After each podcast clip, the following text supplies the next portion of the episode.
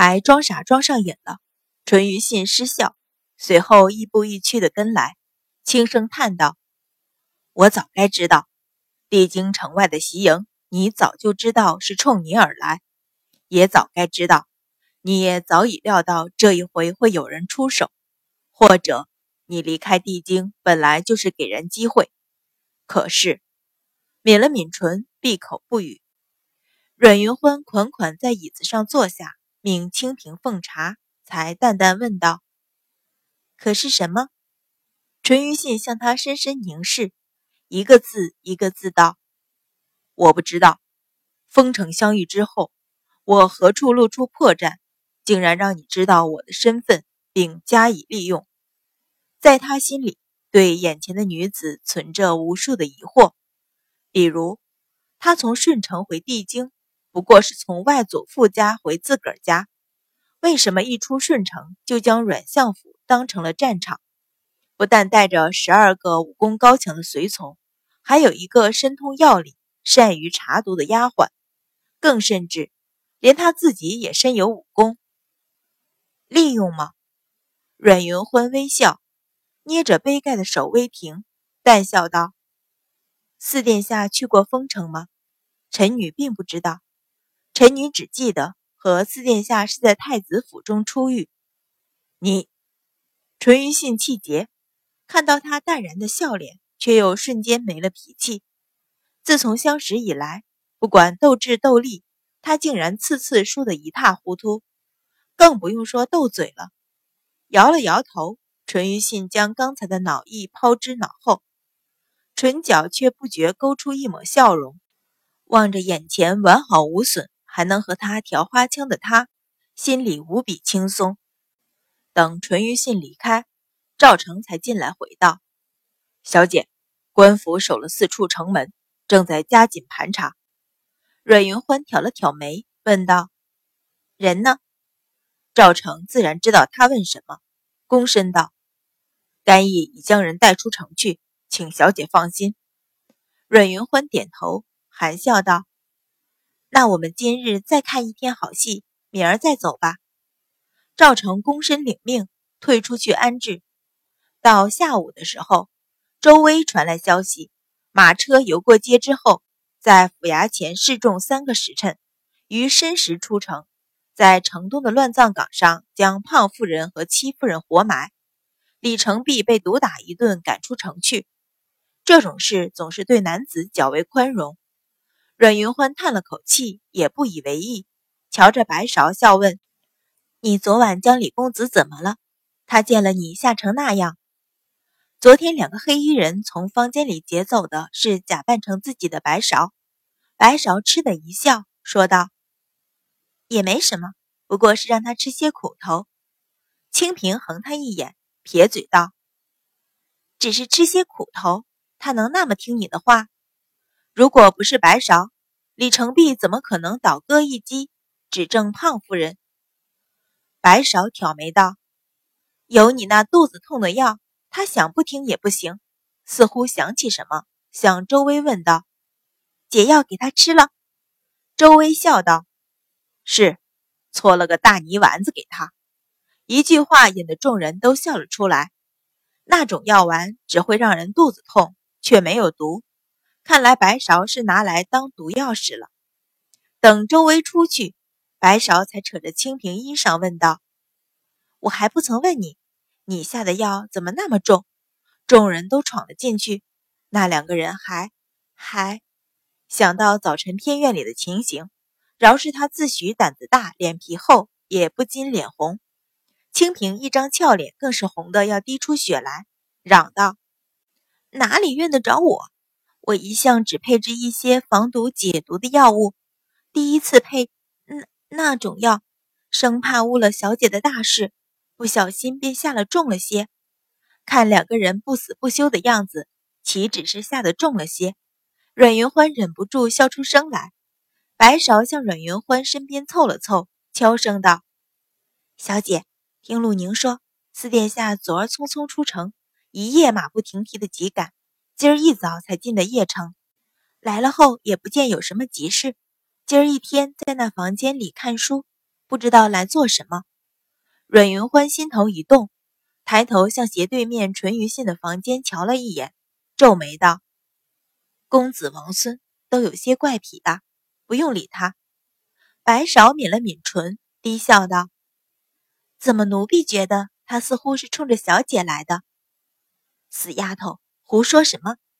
阮云欢笑骂，向他横了一眼，道：“若是不累，就去找赵成，准备明儿上路的东西。”心里也不觉在想，他一夜疾驰，匆匆赶来，此时见他不走，便也住了下来。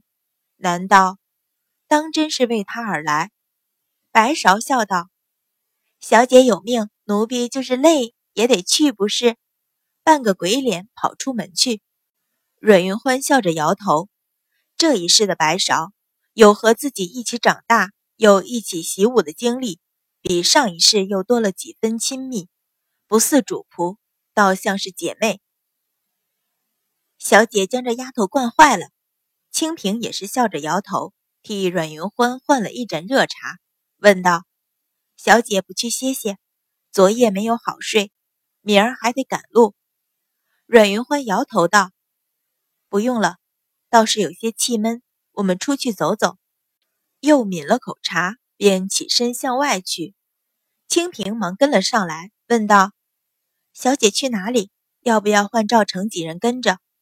阮云欢失笑道：“这客栈甚大，我们只在客栈里走走便是。”清平恍然笑道：“奴婢以为小姐要上街呢。”见晚来的风有些急，又忙指着嗓子唤何妈妈，给小姐拿件披风过来。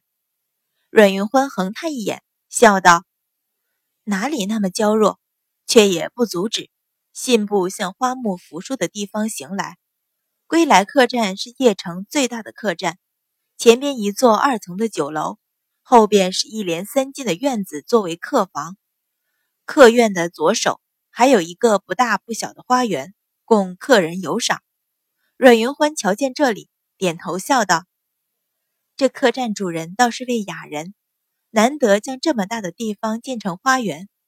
见花园里有座三层的亭子，看着别致，便道：‘我们上去瞧瞧。’三层的亭子看着不高，站在上边，却将整个客栈收入眼底。阮云欢正临风赏景，便闻传来隐隐的丝竹声。”阮云欢微诧，循声望去，但见隔着一堵高墙，隔壁的院子里正有十几个女孩子坐在树下练琴。清平见那院子不大，后边也只两排屋子，不由奇道：“这家好奇怪，瞧着是寻常人家，怎么养了这么多女儿？”阮云欢一愣，瞬间明白过来，秦楼楚馆在大业朝极为盛行。朝廷设有专门管理这一行的官员，由于官府的支持，民间便兴起了专做这门生意的行当，称为教坊。这种地方各处收购甚至拐骗颇有姿色的女孩子，大多从五六岁开始便放在一处教养，除去歌舞丝竹之类，更甚的是便从小训练伺候男子的功夫，养到十几岁，或转手卖入青楼。或另有自个儿的地方接客，这一类的女孩子往往比官妓更受豪门弟子的欢迎。瞧隔壁那所院子的情形，阮云欢便知道是专门调教姑娘的教房。他因为上一世的经历，对这些略有所知，却没法向清平解释，只得一笑，说道：“这世上奇怪的东西多的是，哪里问得过来？”正要转身离开。却听丝竹声中一阵轻柔美妙的歌声响起，如空谷回音，飘荡在风中。阮云欢脚步顿停，霍的一下回过头去。虽然重活一世，但是这个声音他永远不会忘记。小姐，怎么了？清平见阮云欢脸色微变，不由有些担心。从小到大，小姐一向是淡定如恒。还从没见他为什么事失色。没事，阮云欢摇头，深吸一口气，表情已经由震惊到深思，再从深思到平静。目光向那边院子一掠，说道：“回去吧。”转身下亭，刚下亭子，恰和妈妈取了披风赶来，笑道：“小姐的腿脚倒快，老奴险些没赶上。”还要再说，见清平在一旁使眼色，忙闭了嘴，替阮云欢将披风披上。阮云欢一边往回走，一边道：“清平，你去将汪氏唤来。汪氏是十二随从中年龄最大，也是相貌最平凡的一个。平时走在街上，就像一个最不起眼的寻常百姓。”清平应了一声，匆匆跑去。等汪氏来的时候。阮云欢已封好一封信，交到他手上，说道：“你去隔壁院子问方才唱歌的姑娘。”轻声低语，细细嘱咐。汪氏默默听了，也不多问，接过信，躬身退了出去。隔了一盏茶的时候，回来禀道：“果然有小姐说的那人，小人已依小姐吩咐将事办妥。”阮云欢点头，说道。那就好，侧头想了想，暗觉好笑，不觉唇角扬起，勾出一个大大的笑容。他没想到那个人会在邺城被他碰上，较上一世的初见，整整早了三年。那么他这一番安排又会有什么改变呢？他很期待。一个人偷了什么？门口淡淡的声音带着一丝戏谑。淳于信漫步跨进门来。阮云欢抬头瞧着他，不觉笑意更深，含笑道：“四殿下这话怎么讲？”淳于信见他一不站起见礼，二不让座，也不以为意，随随便便在他对面坐下，说道：“那位戚夫人和胖夫人都被活埋了。”阮云欢点头：“我知道。”淳于信见他面容平淡，丝毫不为两条人命有一点动容。不禁身子前倾，往前凑了凑，说道：“阮云欢，那是两条人命。”阮云欢扬眉：“我知道不是狗命，如果是狗命，或者可以放过。”淳于信无语，隔了半晌，才叹了口气，说道：“你可以不做到这一步。四殿下并没有妇人之仁，但是想到眼前娇气气的小姑娘，连眼都不眨。”就除掉两条人命，却有些别扭。阮云欢一声冷笑，也再不隐瞒，只是淡淡道：“难不成任由他们一计不成，再出一计？我阮云欢只能抵挡。”淳于信一滞，点头道：“那胖夫人定是建安侯府的人，死不足惜。可是那位戚夫人……”阮云欢端茶啜饮，冷冷道。怨只怨他跟错了人吧。如果没有上一世的记忆，他也不会知道，一名寻常校尉的小妾，竟然是建安侯府重要的棋子。今天的情形，淳于信自然知道张校尉也是陷阱的一部分，但不料阮云欢并不以此为理由，丝毫不为自己辩解，向他凝视片刻，淡淡叹了口气，问道：“阮云欢。”你究竟是一个怎样的人？